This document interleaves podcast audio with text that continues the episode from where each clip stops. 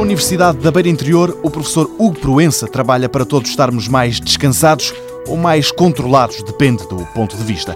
Por ali, o que se desenvolve é um sistema que permite identificar as pessoas através da íris, uma tecnologia que até já existe, mas que requer condições excepcionais, nomeadamente que o sujeito a identificar se coloque voluntariamente em frente a uma máquina. Na UBI, trabalha-se um novo sistema. Com uma câmera normal, tentamos capturar tanto imagens da região do olho, mas estando sujeitos a vários metros de distância, em andamento e, em princípio, sem que se aperceba que está a ser feito um, processo de reconhecimento biométrico utilizando os seus dados.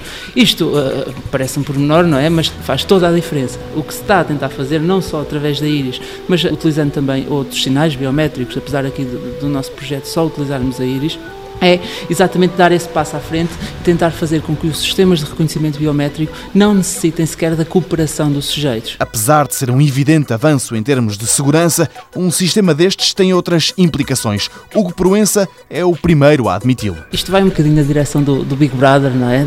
Pode ter implicações éticas e legais, mas eh, quem de direito as tratará, não é? Se não houver impedimento, estes varredores de sinais biométricos vão encontrar o seu lugar em aeroportos, estádios e noutros locais mais sensíveis em termos de segurança.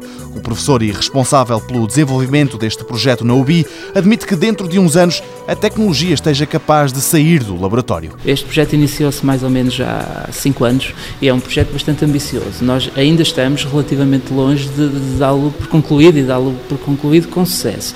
Agora, o que se passa é que se tem dado pequenos passos, não só aqui, como em vários eh, centros de investigação, tem-se dado passos nesse sentido. Exatamente porque o objetivo eh, é, para além de ambicioso, é algo que eu julgo que o, o mundo moderno, mais concretamente o mundo ocidental, vai precisar e, e as necessidades vão ser crescentes e, e, vai ser cada vez mais necessário monitorizar pelo menos onde é que está um subconjunto de indivíduos potencialmente considerados perigosos e esta é apenas mais uma ferramenta que no futuro se espera que venha, portanto, a, a desempenhar esse papel. Em nome de uma sociedade mais segura, o Big Brother aperta um pouco mais a malha.